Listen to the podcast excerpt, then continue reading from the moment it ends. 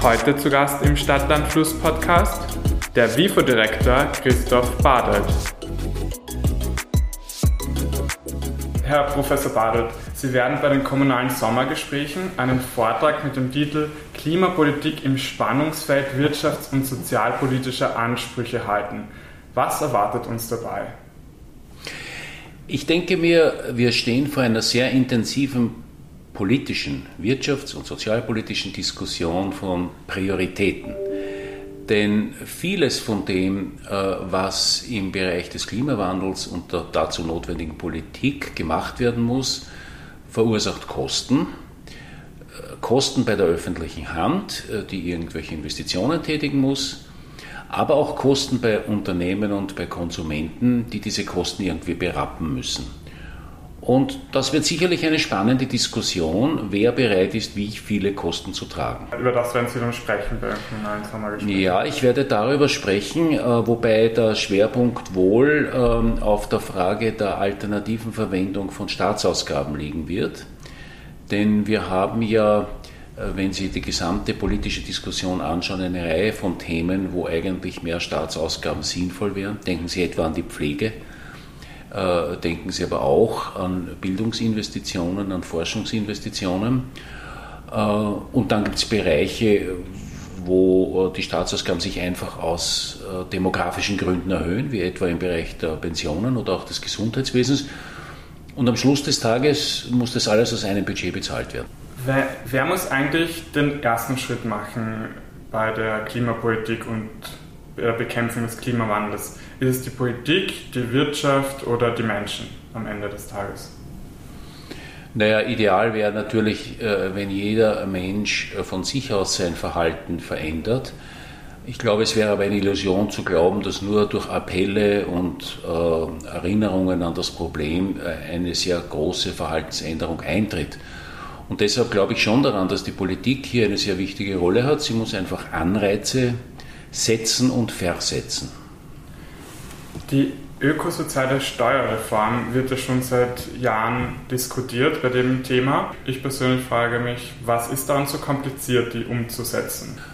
Also zunächst einmal äh, ist auch die Umsetzung eines einfachen Prinzips, nämlich beispielsweise die Emission äh, von äh, Treibhausgasen zu besteuern, in der Praxis nicht so einfach, wie sie sich hinreden lässt. Äh, soll heißen, man muss genau wissen, wer misst die Emission, wer trägt diese Steuern, äh, wie kann das äh, konkret umgesetzt werden.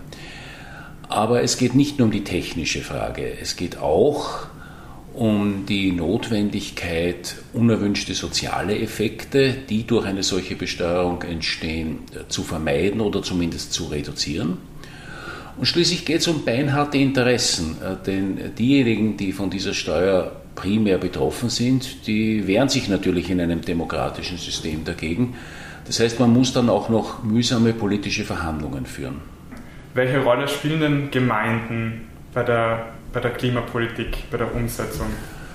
Ich glaube, man kann die Rolle der Gemeinden gar nicht hoch genug einschätzen, denn Erstens finden viele umweltpolitisch relevante äh, Maßnahmen auf der Gemeindeebene statt, also Wohnbaupolitik zum Beispiel, viele Elemente der Verkehrspolitik. Äh, Raumplanung hat auch eine wesentliche Gemeindedimension und dergleichen mehr. Und zweitens muss man sagen, sind die Gemeinden natürlich äh, jene Gebietskörperschaften, die viele Dinge umsetzen, äh, die auch von der äh, gesamtstaatlichen Ebene angeschnitten oder angeregt werden. Und das ist zum Beispiel in der Verkehrspolitik so der Fall. Sie werden ja im Sommer das WIFO dann verlassen, habe ich gelesen. Im Herbst, ja. Im, oder im Herbst. Was kommt denn danach? Bei mir? Mhm. Was sind so Ihre Pläne? Naja, ich äh, bin in der Zwischenzeit schon zum Präsidenten des Fiskalrats ernannt worden. Äh, das äh, ist eine ganz wichtige Tätigkeit, die vor allem auch in den nächsten Jahren an Bedeutung gewinnen wird, eben wegen der budgetären Probleme. Ähm, ich werde an, weiter an der Universität arbeiten und äh, mich auch bei Projekten und bei anderen wichtigen politischen Fragen engagieren.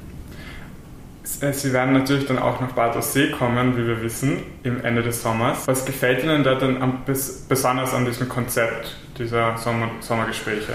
Ich glaube, es ist eine sehr gute Atmosphäre dort. Es wird auf der einen Seite äh, sehr intensiv fachlich diskutiert. Es gibt aber auch genug Räume, und zwar meine ich das sowohl im wörtlichen als auch im metaphorischen Sinn, äh, wo man einander begegnen kann und wo man in einem informellen Austausch auch andere Welten kennenlernen kann. Herr Dr. Padet, ich freue mich dann sehr auf September und bis dahin noch einen schönen Sommer.